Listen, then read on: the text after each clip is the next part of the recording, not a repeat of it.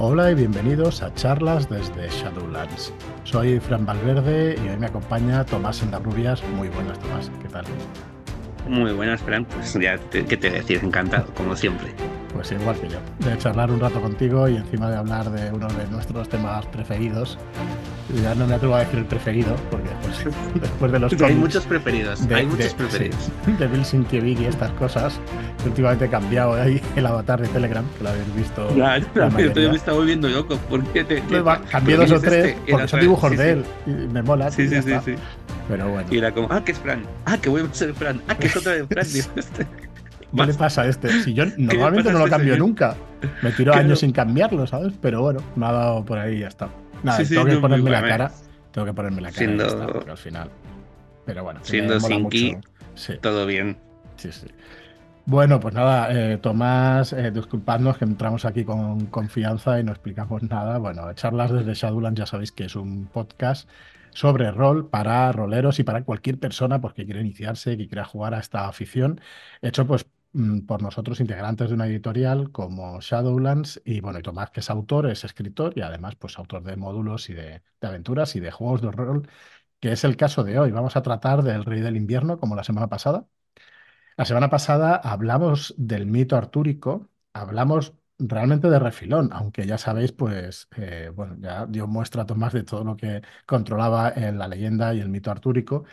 Y hoy vamos a entrar en detalle en lo que es el juego de rol del Rey del Invierno. No vamos a entrar en mecánicas, porque eso entraremos Joaquín y yo, pero sí vamos a entrar en cuál es la premisa del juego, qué presenta el juego, qué ofrece el juego en cuanto a ambientación, intentando hacer los menos spoilers posibles pero claro, eh, vamos a describir el mundo, con lo cual el mundo sí vamos a, vamos a decirlo. A ver, em, no es un juego, hemos dicho en alguna ocasión que es fantasía oscura porque es la premisa del juego. Mordred gana, bueno, ahora lo explicarás tú mejor, eh, Tomás, pero bueno, Mordred gana, gana la batalla. De Camlan eh, mata al rey Arturo y gobierna él junto con su madre, Morgaus. Pero si en algún momento hemos dicho que es grimdark, yo creo que el tono grimdark cerrado, tan oscuro, de sangre y todo eso, no lo llega a tener. Pero esto es rol, así que podéis darle vosotros el tono que queráis. De hecho, claro, yo he tenido oportunidad de leerlo y tú lo dices, Tomás, al comienzo del juego y en varios apartados.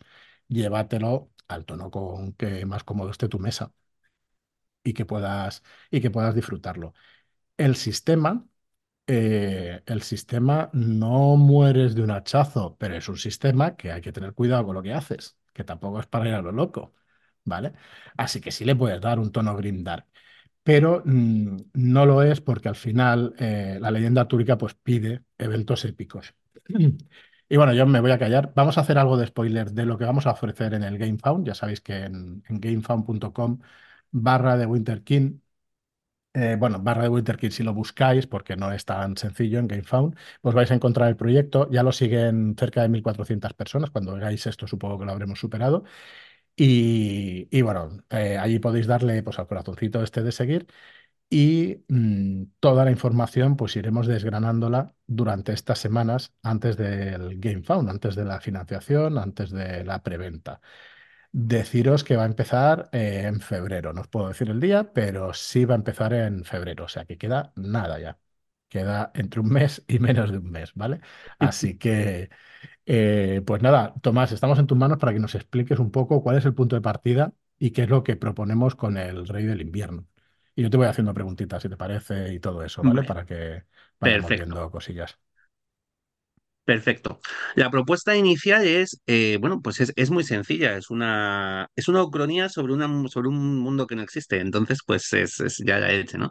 Em, el mito artúrico normalmente en casi, todos, en casi todas sus versiones concluye con, con la batalla entre, entre Arturo y, su hijo, su hijo Mordred, em, hijo de Arturo con una de sus hermanas, dependiendo de la versión nos vamos a encontrar con que es hijo de Mor... Bueno, es que para empezar, dependiendo de la versión, nos vamos a encontrar con un número diferente de hermanas de Arturo, ¿vale?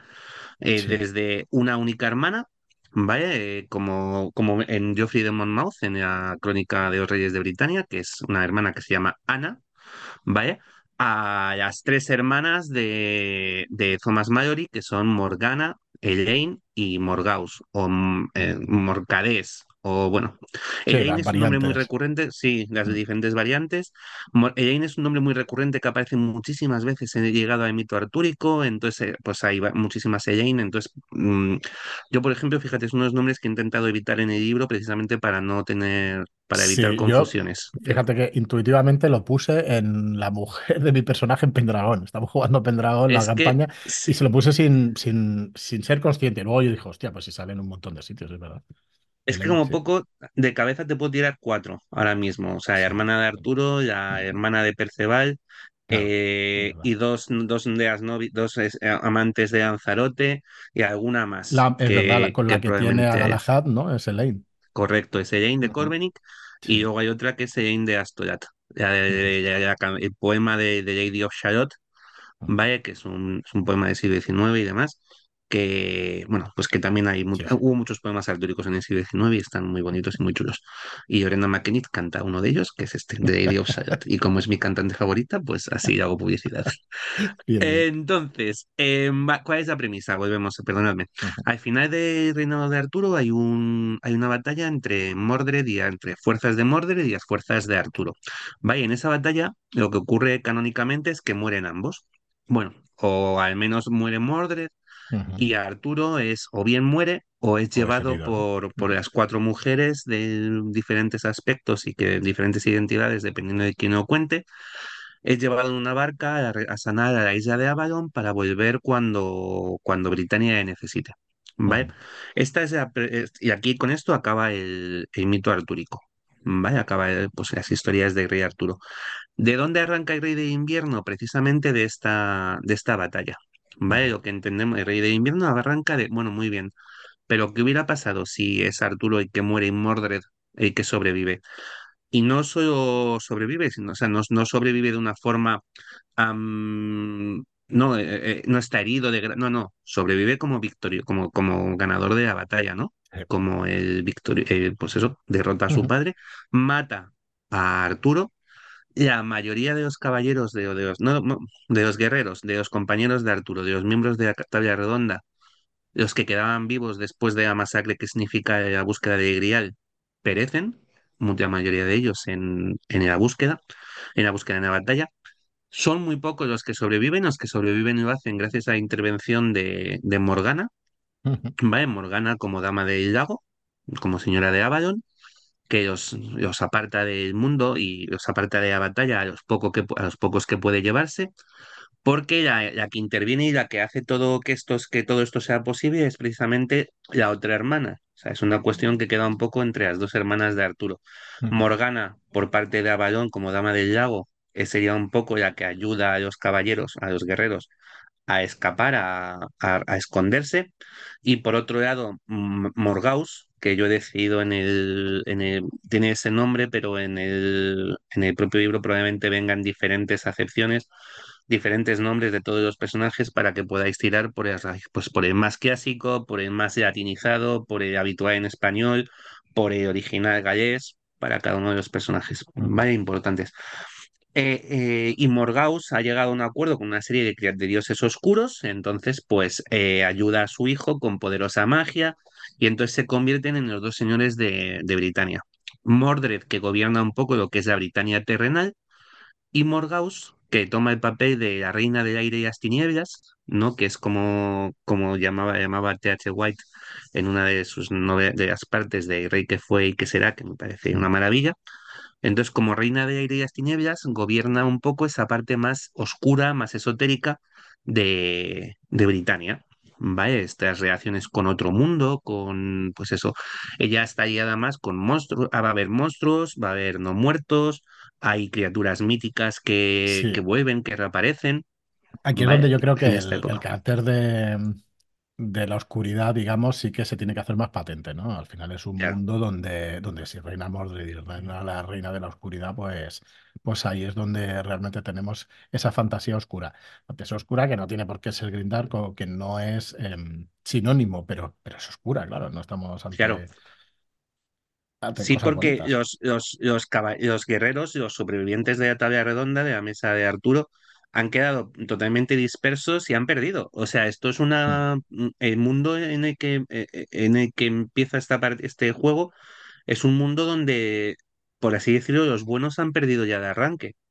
Quedan los pocos, pues no, no vamos a hablar de nombres, porque quedan caballeros que, que estoy diciendo hay caballeros mucho y mira que me he mentalizado en decir siempre guerreros y hoy me está fallando la, la Bueno. neurona. Pero bueno, ¿qué vamos a hacer?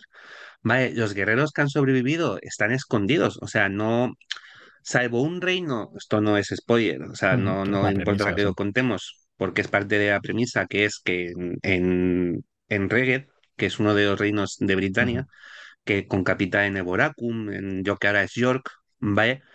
Y pues un poco a, a caballo entre el norte, el sur de Escocia y el norte de lo que ahora es Inglaterra, sí que sobrevive un reino que es, eh, que es el único en donde, donde, y además está rodeado por todas partes, pero que es donde, donde sobrevive uno de los antiguos caballeros, de los antiguos guerreros de Arturo, Owain. Owain Ibaín, el caballero del león, de, de los, de los poemas de Cretín de Troyes, hijo de Morgana, que es el que se ha convertido ahora mismo en rey de Reged y que es el único lugar de Britania donde, bueno, pues donde están consiguiendo aguantar a, el empujón de, de y de Mordred. Hay más puntos donde o bien no está todo conquistado con Cornualles o determinadas partes de Gales, y hay puntos de resistencia en la sombra, por así decirlo, como puede ser Avalon, ¿vale? Pero la premisa de partida es que estos son, o sea, los antiguos héroes son ahora rebeldes, son fugitivos, los que siguen con vida. Y los que están aguantando el tirón y los que tienen que sobrevivir y los que en principio se convertirán en los héroes de una nueva era de héroes, después de 20 años de dominio de la oscuridad, son los descendientes más cercanos o más lejanos de estos héroes que formaban parte de, de la, de la mesa de Arturo, de la mesa redonda. Efectivamente. Bueno, Y podemos eso es un algo poco más, el ¿no? punto de arranque. Sí, Solo por poder contar, podemos contar un montón de cosas, un montón de cosas, pero venga, voy a hacer yo un spoiler. No de la campaña ni de la ambientación, sino de uno de los productos que va a venir en el Kickstarter. No os voy a decir todo lo que va a incluir, pero sí que hemos decidido en esta ocasión, eh, vamos a contar con una guía de inicio, como hicimos en Estirpe de Danich, y vamos a sacar una caja de inicio junto con el juego. Es cierto que si te compras el juego completo, la caja de inicio es mm, menos útil, por decirlo de alguna manera. Yo me siempre me ha gustado un juego, me compro la caja de inicio. Entonces, eh, es verdad que está hecha con una intención de introducirse en el juego y así la vamos a tratar. Vamos a ver si le damos un giro a las cajas de inicio tradicionales. Pero vamos a crearla y vamos a lanzarla también en este Kickstarter. Así que el que le guste estará de enhorabuena. El que no la necesite porque se va a coger el juego las, y las cosas que vendrán con el juego, pues tampoco la va a necesitar. ¿Qué va a tener esta guía de inicio? La caja ya os iremos informando, ¿vale? Ya lo veréis también en el GameFound. Eh, a mí se me escapa lo del Kickstarter. A ti lo de Caballero Guerrero y tal, a mí se me Aquí escapa aquí cada uno tenemos un, GameFound.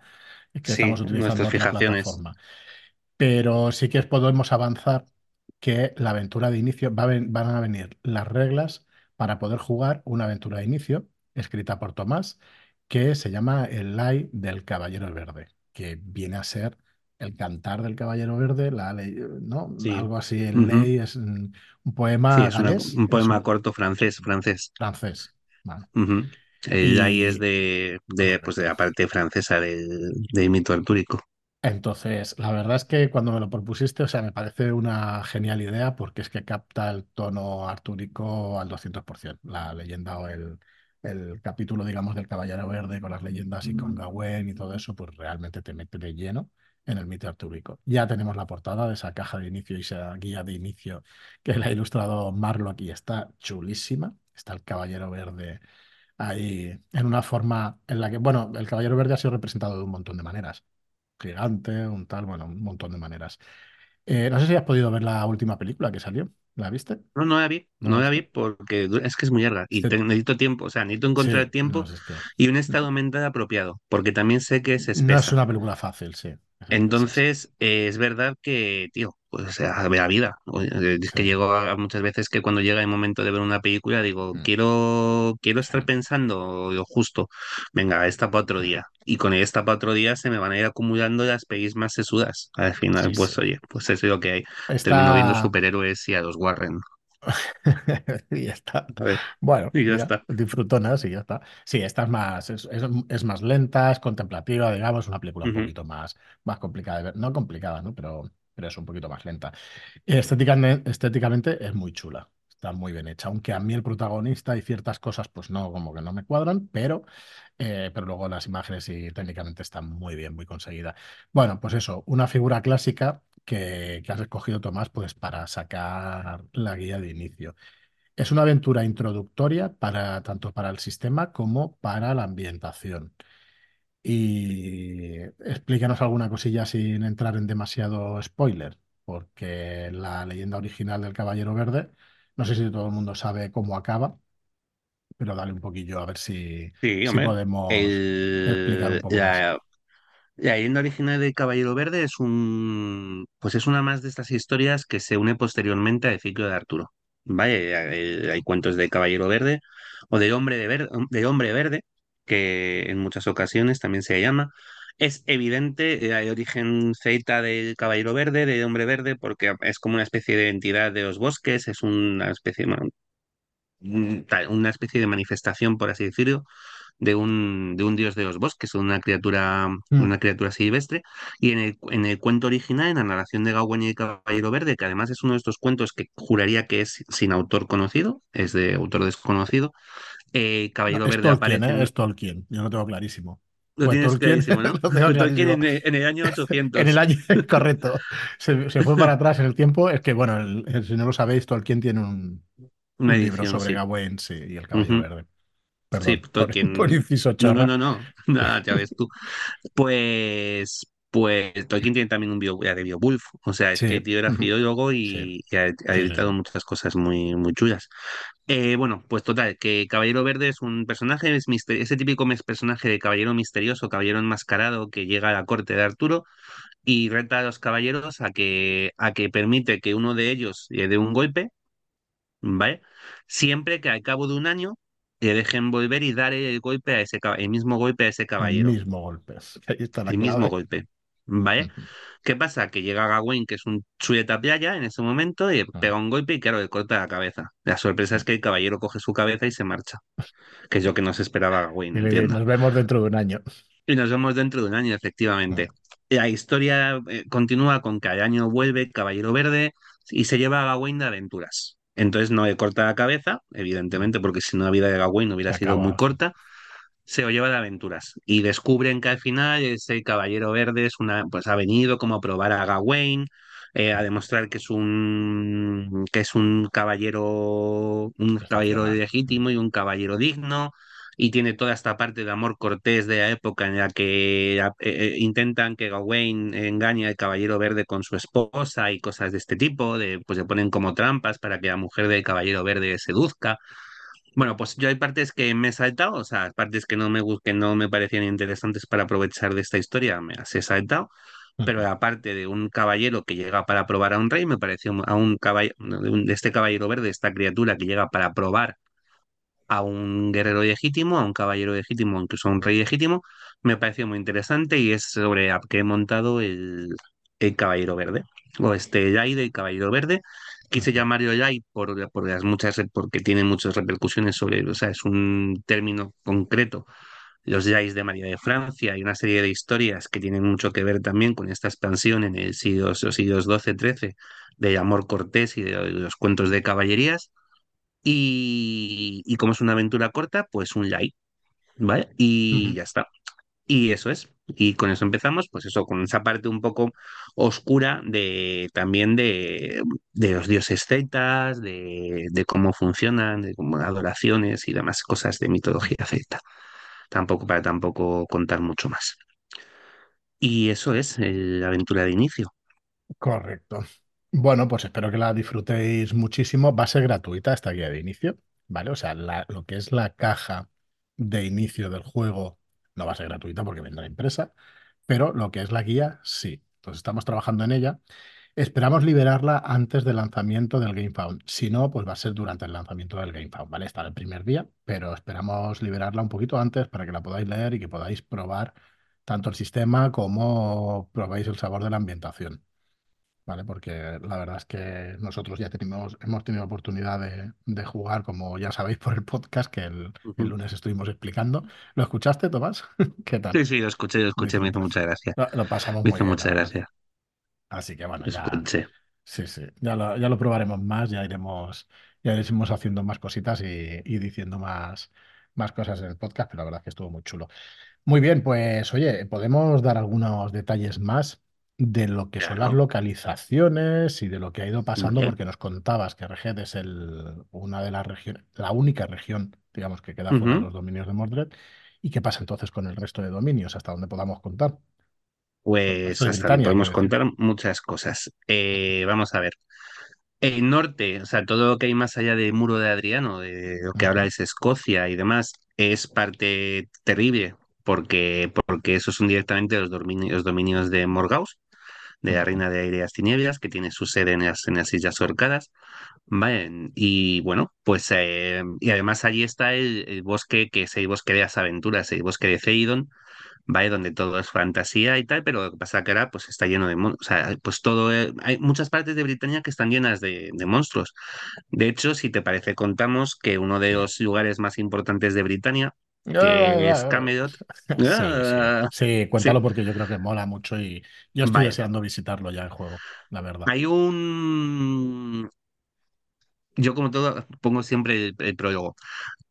Eh, durante cuando Arturo se, se- en las historias de Arturo, cuando él se está convirtiendo en rey, tiene que desafiar, tiene que vencer a varios reyes, a una coalición de, creo que son los siete reyes de Britania, Sí. y uno de los que más problemas se pone es el rey Rience. Vaya, eh, bueno, pues este rey Rience es uno de los que se opone al rey Arturo, es, parece ser que es un descendiente o está relacionado con la casa de Vortiger, de anterior alto rey, que había gobernado antes de, de Ambrosius Aurelianus y que fue que per- permitió a los sajones asentarse en Britania, o bien algo parecido, tiran por ahí las cosas. Bueno, el caso, que, mm, que este rey Riens es uno de los que más se opone a Arturo, eh, y finalmente, bueno, fue el último rey al que Arturo derrotó y, y- y era un, un tío con muy mala baba que iba por ahí arrancándoles las barbas a los reyes a los que vencía. ¿Vale? Su idea era él decía que no había ningún otro rey que era ilegítimo Ujú, rey de Britania y a los que iba venciendo, como el término rey en, en aquella época, en estos libros, sobre todo es más, no es tan amplio, no es un rey de Inglaterra, ¿no? sino son reyes de pequeñas zonas y se llamaban a sí Sí. mismos reyes de varios reinos. Hay un rey de Cornualles, hay un rey de, bueno, pues esto. Eh, pues este se iba arrancando las barbas y finalmente juraría que, ahora mismo no lo tengo en la cabeza claro, pero juraría que es Gawain el que en un momento determinado, en nombre de Arturo, lo, lo mata. ¿Vale? Pero queda en la historia como el mayor, uno de los mayores enemigos de, de Arturo. Bueno, pues este Gawain, este Riens que, que murió, eh, ha sido revivido y ahora es el reino muerto de Camelot, ¿vale? Donde está él gobernando con muchos o con algunos o con ciertos de caballeros no muertos, guerreros no muertos, de los que formaron en su tiempo parte de la mesa redonda.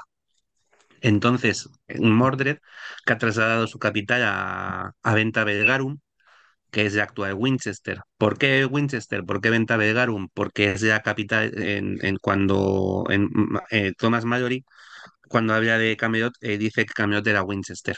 ¿Vale?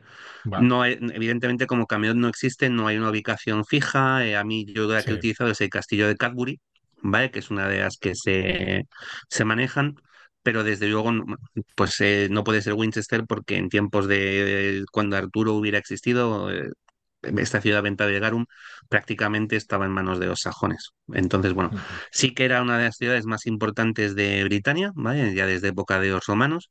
Y entonces Mordred se ha trasladado allí, pero lo que ha hecho es, como bofetada un poco al legado de su padre, transformar lo que había sido la capital del reino, la ciudad del verano, la ciudad de la capital del reino del verano, en un dominio para los no muertos. Y además así, desde, desde la propia Camelot, estos no muertos pueden hostigar toda la parte central de Inglaterra, todo el que es el reino del el país del verano que se llama, Em, y bueno, pues, pues eso, pues mm, tiene, tiene su historia. Y ahí están. Entonces, el norte, eh, Camelot pertenece a los no muertos de Riens. Ah, eh, no es solo Britannia, o sea, cuando el otro día nos preguntaban en, en Twitter Sí. y en algún otro sitio, no es solo Britannia, también por supuesto que hay posibilidad de viajar, estar, no, una, una leyenda artúrica no está completa si no puedes viajar a, Armórica, a la Baja Bretaña, la Bretaña francesa, ¿vale?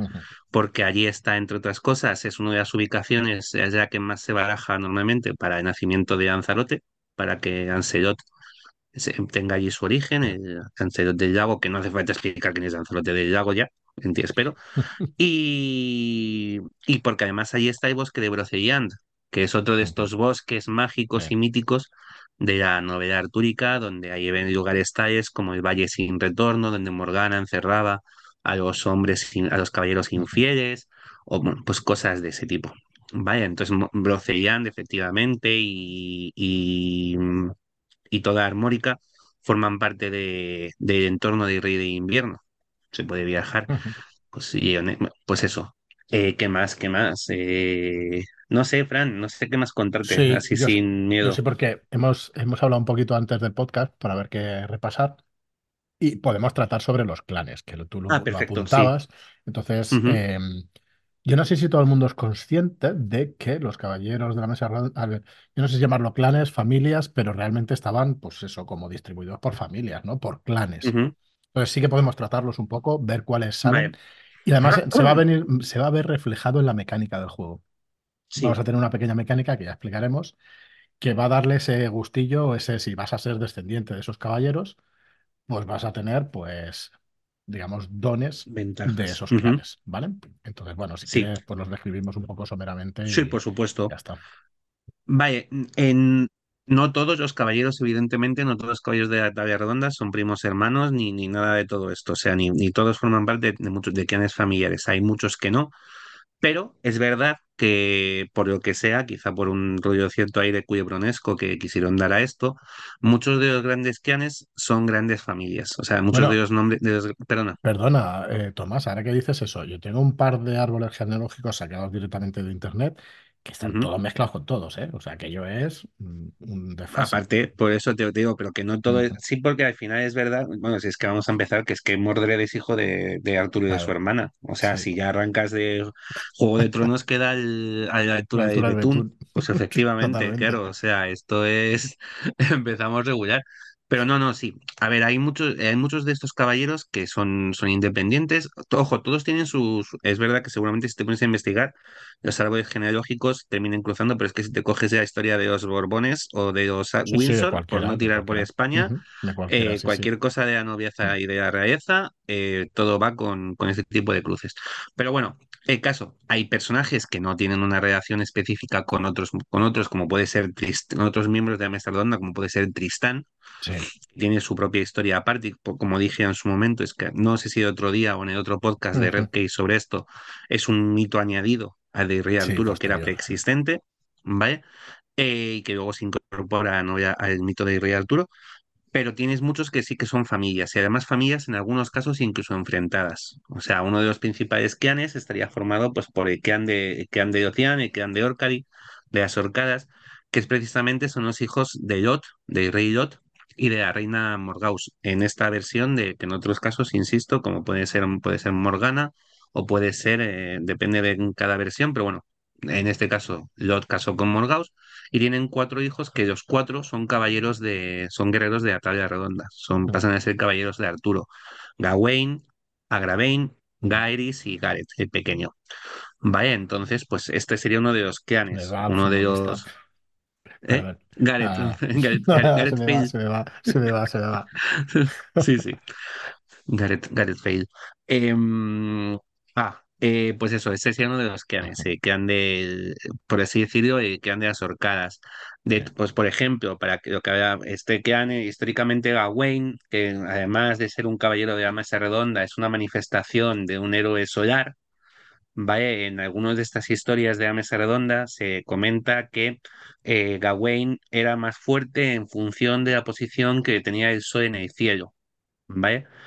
De hecho, el nombre, el nombre original de Gawain, el nombre celta es, esto lo voy a, a decir en castellano, vamos, es algo Sí. así como Waikmai, ¿vale? Que significa el conde mayo y que se relaciona, ya os digo, con un culto solar. Bueno, pues efectivamente, durante en el Rey de Invierno, los, los héroes que provengan de clan, de clan de Ocean, de clan del norte, por así decirlo, de estos que desciendan de alguno de estos cuatro hermanos, em, tendrán habilidad, tendrán ventajas dependiendo de la posi- pues eso, dependiendo de si es de día o es de noche, ni más ujú. ni menos. ¿Vale? Em, hay un gran clan que es además rival del clan de, de, de Orcadi, del clan de Ocean, que son los, los galleses, el clan de Galles, los descendientes de Rey Pellinor, ¿vale? Que da caballeros tan grandes como Yamorak o Agrobán o el mismísimo Perceval, ¿vale? Buah, ese. Em, Perceval, Mm. el Perceval es Yefú. Hay mucha gente que relaciona, esto me voy a salir un poco de tal, pero sé que No te va a nada, molar. yo creo que sí, sí. Eh, hay mucha gente cuando, eh, cuando relacionas el tarot con, eh, con mito, o sea, hay relaciones entre tarot Sí. y otros, um, pues Perceval es el, el fu, es el loco, porque Ujú. es el loco inocente y tonto que, que Ah, busca a Grial y que además es ignorante. O sea, si tú lees el cuento de Grial, el, ca- el cuento que quedó inacabado de Cretín de Troyes sobre la búsqueda de Grial, eh, Perceval es muy tonto. Es, pero es muy tonto, es muy, porque es muy inocente. Entonces hace preguntas muy raras, eh, eh, es muy torpe me socialmente, mucho. entonces es muy y es el- en el tarot es el, pues la carta del loco, de Fu. Pues, pues se supone que es Perceval. Vale, bueno, total. Estos tres, este, estos son los hijos de Rey Peynor y, y ha habido un enfrentamiento, o sea, estos dos linajes han estado enfrentados mucho tiempo por muchas cosas. En una de las últimas batallas entre entre, entre el rey Lot es un rey muy traidor y muy... Esto no es, no es, no es animosidad personal, ¿eh? A mí no es que me caiga mal, ni mi No. personaje de mí tenga sí, nada en sí. contra del rey Lot, ¿vale? Pero el rey sí. Lot era un puñetero traidor que cada vez que podía se la jugaba a Arturo, ¿vale? Entonces, en uno de estos enfrentamientos, en una de estas jugarretas, el que mata a Lot es Pellinor, el, el rey de Gales, el padre de estos tres caballeros. ¿Qué ocurre? Se establece una animosidad entre estos dos entre estos dos, entre estos dos linajes, por así decirlo, que se agrava cuando Morgause, la madre de, de todos estos, siendo ya una mujer adulta y, y de cierta edad, eh, toma como amante precisamente a Yamorak, que es uno de, el segundo mejor caballero del reino justo después de Lanzarote, Sí, la y el, el hijo, uno de los hijos de, rey de Gaes. En un momento determinado, sus hijos descubren a Morgause y a, Mora- y a Yamorak en la cama, y uno de ellos, no recuerdo ahora mismo si es Agravain o es Mordred, también depende de la historia. Ahora mismo no sé cuál he cogido, perdonadme, no sé qué versión he cogido para, es para el rey. Mata a Yamorak. Esto no es spoiler porque esto ocurre antes de De la Camlan. Y todo lo que pasa antes de Camlan no es spoiler. No se puede. No cuenta. Entonces, pues claro, se continúa esta animosidad entre los dos clanes y pues sería ese, el clan de Galles es otra, otra región de la que puedes proceder y que tendrá sus propias mm, ventajas y características. Otro clan, pues llegaron, eh, entre primos y hermanos, llegaron desde Benoit, desde Armorica, ¿vale? Que son eh, pues ni más ni menos que Lanzarote, su hermano bastardo eh, Héctor, Héctor de. Mares, y sus primos, que también son hermanos entre ellos, Bors y Van, Bors no, Van, Van no, perdón, Bors y Lionel. Vaya que los padres, sus padres son los reyes de Benoit, Van y Bors. Bors es que repite, repite nombre. Vaya, y aquí se, se llama como su padre, es Bors. Vaya, lo que pasa es que son dos personajes que se llaman de la misma manera que pasa mucho en, en el mito artúrico. Y, y estos formarían un tercer clan, o sea, los descendientes de estos caballeros que, que después de la pérdida de Benoit de Armórica en manos de los francos, se refugiaron en Britania, como pueden ser estos de Lanzarote, Héctor, bueno, Héctor es que nace en Britania porque es hijo de, de rey Iván, que tiene un escarceo con una mujer que también se llama Elaine, en- cuando llega a Britania y es joven y tiene un hijo con, con ella, que es un, pues eso, el bastardo de Rey Iván, que es Héctor, Héctor de Marís. ¿vale? Y es otro de los clanes, ¿vale? Que han de, pues, de, los descendientes de Anzarote o de cualquiera otro de estos personajes, de sus, de sus primos, de sus, de un su hermano. inciso, Tomás. Eh, Dime. estos clanes no son las clases de Dungeons, ¿vale? No, no, no, no. Van a tener un cierto toque que van a recordar a, a las cosas que los hacían especiales, digamos, en las novelas artúricas. Pero no va a ser, me cojo este clan y entonces mi personaje va a ir a... No, mm, va a ser, pues eso, va a tener unas características va a tener tal, tal, ¿vale? Es un tema de color y sí que es verdad que va a tener pues esos dones o esos toques, esos toques especiales. Pero no te va a condicionar el personaje, que no me muy efectivamente. bien. ¿no? Efectivamente, no porque, o sea, tú puedes ser Eh, no, tú puedes ser un descendiente, un miembro de clan de, Azor- de, de Ocean, ¿vale? Un descendiente de Gawain, y no tienes por qué ser un guerrero, o sea, puedes ser un druida, ¿vale? O puedes ser un juguear, ¿vale? Simplemente que efectivamente va a haber determinadas características que durante el día puedas mejorar y que o de noche no. O sea, si tu aventura va a transcurrir en una en- en- asaltando ciudades, mm, por la noche no va a ser un no va a ser un, un factor determinante que tu día sea más fuerte porque probablemente estés durmiendo. Entonces, como no muerdas más fuerte al muñeco de peluche y abraces, no va a tener muchas. Pero, o sea, quiero decir que al final no son determinantes para decidir qué tipo de personaje vas a querer jugar. Tienen color. Y además Ajá. añaden eso, que pueden generar Sí, ciertas, o sea, fricciones o no fricciones entre personajes, entre jugadores de, oye, sí, pero es que tu abuelo mató a mi sobrino segundo, cosas de este tipo. Vale, de, sí, en el, en el libro se da una descripción amplia. eh, para el que se guíe por palabras son mil palabras, así que tenemos un par de paginitas por clan tranquilamente. O sea, hay cosas escritas sobre cada clan. Y va a haber una relación también, ahí sí que voy a hacer spoiler, porque va a haber una relación entre los clanes para que podáis jugar con ella en las partidas. Si no, si no recuerdo mal, ¿no, Tomás? Porque Sí, había sí, sí, cómo te sí, sí. llevas con tal clan o con tal Sí, sí, otro sí, sí, todo sí. eso. Hay. Hay que ver, o sea, está por especificar un poco por cerrar cuántos clanes al final y todo esto. Estamos hablando un poco de los principales, pero que pueden surgir Sí, más. sí. Entonces, Ujú, una vez que tengamos eso cerrado, eh, voy por ahí, de- llevamos tres. ah, Y luego hay, hay grupos que no son exactamente clanes familiares, pero que tienen orígenes parecidos. Entonces, tenemos, por ejemplo, a los, eh, a Vieja Sangre, que son los descendientes, son los descendientes de los primeros hombres, como llamarían en Juego de Tronos, ¿no? De los celtas, de los primeros celtas antes de la llegada de los romanos y los que han seguido manteniendo sus costumbres.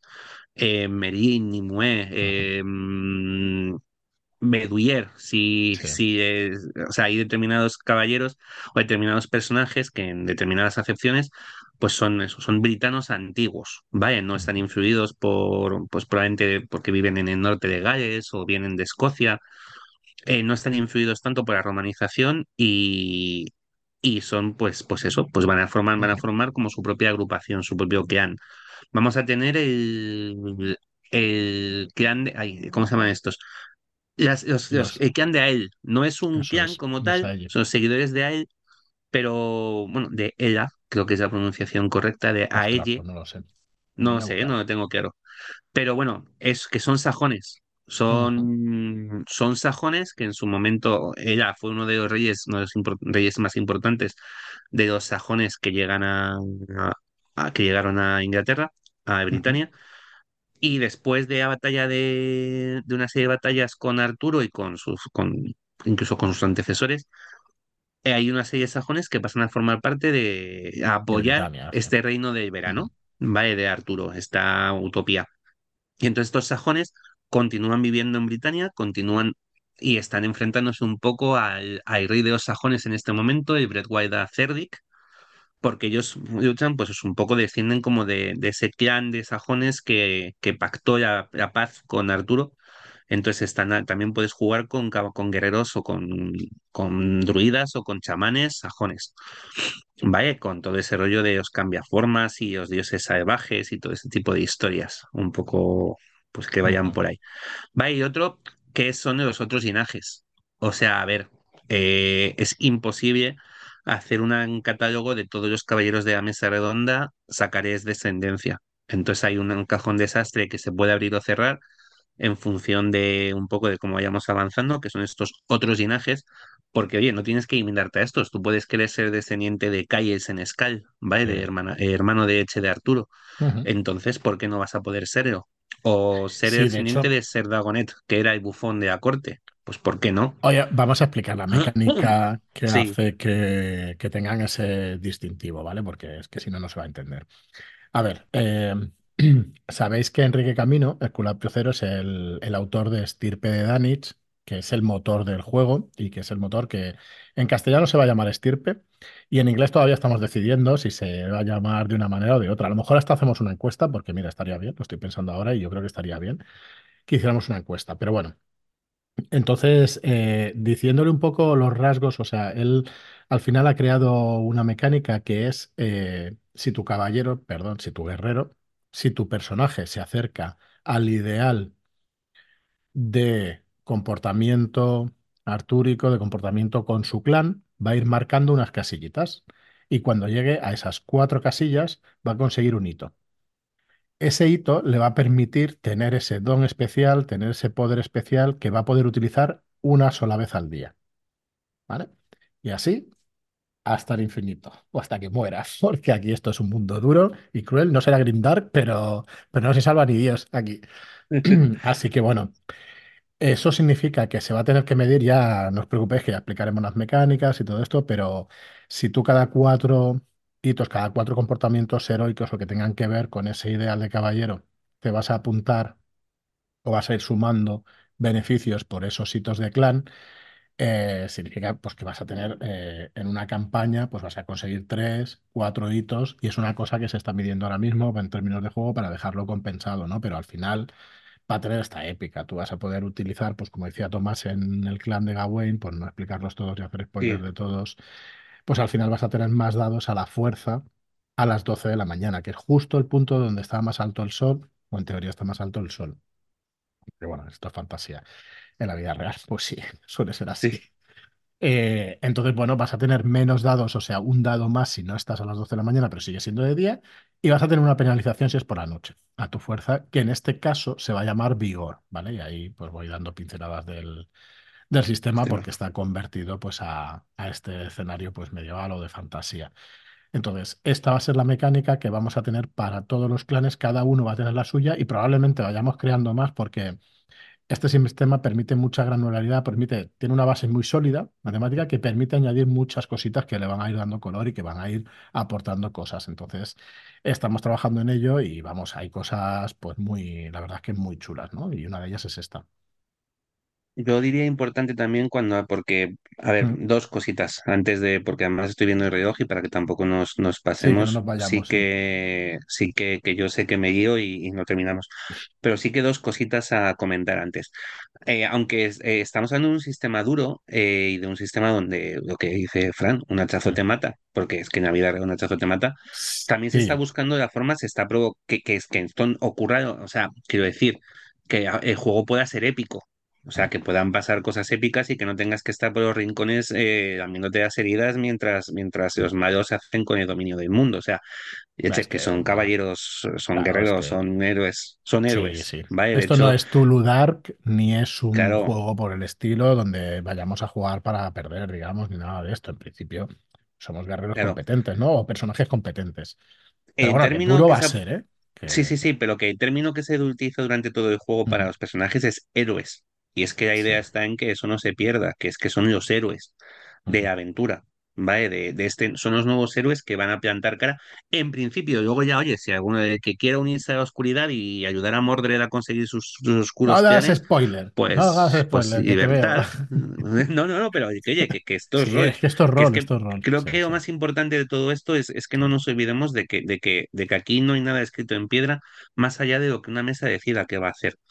Entonces, por ejemplo, y quería también esto, em, que también han preguntado en su momento, cuando han ido surgiendo preguntas, más o menos no hemos contestado en su momento, pero yo me han seguido quedando en la cabeza. Y se preguntaba, por ejemplo, en algún momento en, en algún sitio, ¿cuál era el entorno cronológico exacto? O sea, ¿qué, cuál va a ser la ambientación? El, eh, ¿es más de caballeros de, o va a ser más de más celta y más salvaje? Em, lo pone en el libro, lo he escrito en el libro varias veces, como ha dicho Fran antes, y lo repito las que haga falta.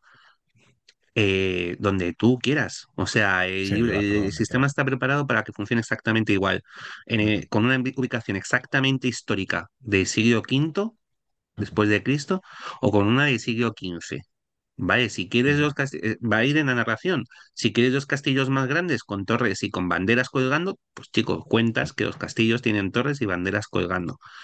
Que no, que quieres un castillo, castillos que sean castros, motales en una collina y con las murallas de madera, Sí, no os pues, pues preocupéis que hay descripciones de todo eso, ¿eh? O sea tampoco también. va, tampoco lo dejamos Sí, así de sí, la sí. mano para que, o sea que está escrito, pero sí, No, no, no, o efectivamente sea, que, que todo esto yo, que está escrito, pero que, que efectivamente, y que al final hay una, en uno de los suplementos que, que en algún momento Fran anunciará que saldrá, porque sacará para el rastro de Cthulhu, eh, que Lo es corto, corto, el corto. Sombras sobre Dale, ¿vale? Que no es, sí. no es de los que están ahora, Vale, pero que como está ahí. Pensaba que ibas a Sombras sacar sobre otra cosa. No, no, no, no, no, no te preocupes.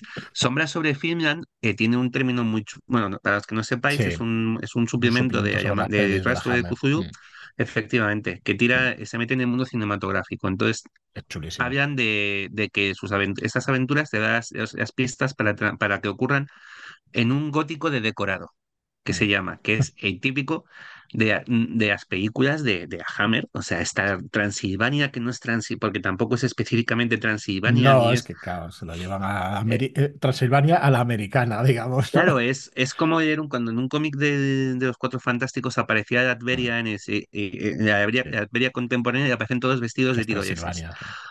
Sí. Claro, o sea, es este rollo sí, de Suiza, Sí, una mezcla pero que es un poco, que es un poco Sí, raro, sí, ¿no? Pues bueno, pero que sí. es verdad que identificas con estos, bueno, pues dando vueltas en yo decía, joder, es que esto al final no deja de ser una Edad Media de decorado. O sea, es donde tú quieras ubicar tu- tus aventuras. Evidentemente, nosotros te vamos a Mm, dar, vas a tener en las aventuras descripciones, detalles, equipo de cada personaje, si lleva una espada, si lleva una lanza, si lleva una armadura pesada, una armadura ligera.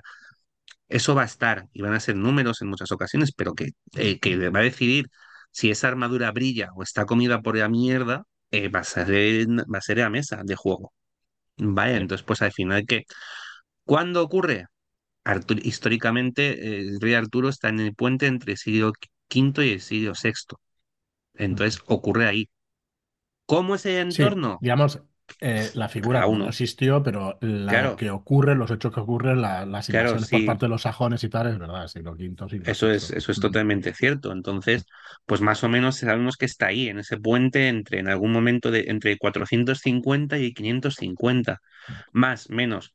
¿Cómo sea tu 450 o tu 500, o sea, tu año 500, por así decirlo, en, en cifras redondas, pues oye, ya depende también de cada, de cada uno y de lo que quiera contar y de la mesa. Creo que tampoco se trata de, de hacer profundas disquisiciones historiográficas No. sobre el color de los vestidos de las damas de Rey Arturo, ¿sabes? Bueno, yo por, por aportar un poco de polémica no estoy del todo de acuerdo contigo y te voy a decir por qué. ¿Ah? Porque se puede jugar absolutamente todo menos ponerle la cara de Richard Gere al, al Eh, bueno, Lanzarote del lago. Eso no está eso. permitido. Por favor, como no supondréis es broma, pero hostia, qué horror. Qué horror, qué Además, horror. debo decir que en una de las mejores aportaciones, de las mejores revisiones que Mm, se hace al mito histórico, al mito artúrico, que mm, es el, el Rey que fue y Rey que será, los cuatro libros de T.H. White, a. Lanzarote le llaman el caballero mal fet, el caballero mal Sí, no es tan guapo como, sí, Y pone como mucho énfasis. No, es extremadamente feo. Sí. O sea, describen a Lanzarote como extremadamente feo. Eso es la envidia. Entonces, Eso es la envidia de puede Lanzarote. ser, puede ser. Puede ser. Puede ser. El mejor Lanzarote del mundo, eh, para mí, de verdad, el de los libros de Enemigo de Dios. Sí. Mm, Pues sí. Por lo diferente que es de, de la idea que tenemos sí, acostumbrada a, a Lanzarote. Que no, o sea, la leche, la A mí la escena del final de la peli de Excalibur y de John Borman, cuando llega Lanzarote, tío, o sea, me pone los pelos de punta, macho. En la batalla final del Camlan. Me Excalibur, parece esto brutal, tío. Pues no es spoiler porque, porque pasó antes de, entonces la búsqueda de Grial, pasó Sí, antes de Cambian, pero me he quedado la parte de cuando Lanzarote, por ejemplo, sí que hago referencias en el libro a cuando Lanzarote se vuelve loco buscando el Grial. sí, sí. Y ese, Llega el que, tío y con la ese, ese, barba totalmente la ido, barba, tío, la túnica, todo sucio, el... Sí, sí, sí, polvo, pero que con una fuerza que entra Ujú, allí que, ¡guau! Me encanta. Esa parte me parece alucinante. Pues, pues de, de Skybur, por ejemplo, también sí que eso me gustó mucho y, y he cogido para cronología oficial y para los hechos oficiales que se cuentan en, Pues no sé si va en el Rey de Invierno en el libro o va en eh, la campaña, pero bueno, en alguno de los dos sitios. Y no es spoiler porque pasó antes de Camilan. Así Se nos va, Tomás, se nos va la se nos va así. Se nos va. Ya, ¿no? Vamos a, Bueno, yo vamos creo que vamos a cortar aquí, sí, porque si no vamos a, a decir algo que no Vamos a queremos decir. ya. Aunque, Vamos a ver, vais a tener información sobrada. Yo estoy, sí que estoy por hacer algún podcast o algún programa especial donde, si no desgranemos la campaña entera, porque tampoco es plan, ¿no? Que tenga alguna sorpresa al leerla, pero sí que expliquemos de qué va y todo eso con spoilers. O sea, yo quiero hacer alguno pues, que tenga spoilers y el que quiera escucharla, que tiene muy claro que la va a dirigir o que quiere saber cómo es, oye, que, que pueda tenerlo. Eh, Lo vamos a advertir, pondremos advertencias por todas partes y no lo vamos a explicar al 100% todo, pero sí de qué va un poco el arco argumental y, y un pre. Eso se describirá, ¿no? En, en la descripción del, del Game Sí, Found, pero sí, un poquito más de detalle y eso pues estaría bien, ¿no? Porque yo sé que hay gente, por ejemplo, Cero, el, el director de juego que tenemos los viernes, Abraham Castro, que ha hecho también algunos libros para nosotros, él le gustan las reseñas exhaustivas donde se entra al detalle, porque le gusta leer mucho sobre el rol, aprende muchísimo leyendo las historias, las va a dirigir en general, pero sobre todo porque las disfruta. Entonces, le va muy bien que hagan esas reseñas y que se hagan spoilers enteros. Entonces, yo creo que hay muchísima gente también como él que, que estará guay. Así que, bueno, nos vemos en otro podcast o más. Si te vienes, yo, vamos, encantado, me lo paso A súper bien mí, ya sabes que cuando me llaméis, ahí estoy. pues nada, muchísimas gracias. Eh, espero que realmente os guste lo que escucháis, cualquier cosita que queráis decirnos, sin ningún problema. Yo creo que vamos a empezar ya a poder responder las preguntas sin, sin mayor problema, sin mayor spoiler, por- porque bueno, la información, digamos que editorialmente hay que controlarla, pues que no se te vaya de las manos, que realmente se controle un poco la información para que llegue en el momento donde es más efectiva y donde, joder, pero la función, o sea, nuestra función es que se juegue el juego. Entonces, si vamos a empezar a hablar hace un año y se desinfla el juego y luego llega y no se juega, pues eso no es el objetivo. El objetivo es que se juegue realmente, ¿no? Que, que pueda disfrutarse y que se juegue. Y por eso se desosifica la información, no, no tiene otro motivo, no tiene otra razón de ser, ¿vale? Lo digo porque si alguno se lo pregunta o de por qué, por qué os calláis tantas cosas, ¿por qué lo decís desde el principio? Hombre, por, por eso, porque al final tienes que llegar en el, en el momento. Bueno, nada más que me enrollo. Muchas gracias, Tomás. Muchas gracias. que nada, ya ves. Nos, y nada, no- nos oímos en el siguiente podcast. El lunes, eh, el lunes que viene sí que espero que con Joaquín repasemos unas cuantas mecánicas ya del Rey del Invierno, nos metamos de lleno ahí en las reglas y podamos dar los detalles de, unas cuantas cositas para que veáis eh, pues todos los toques del sistema en este juego. Gracias y hasta el próximo programa. Chaito.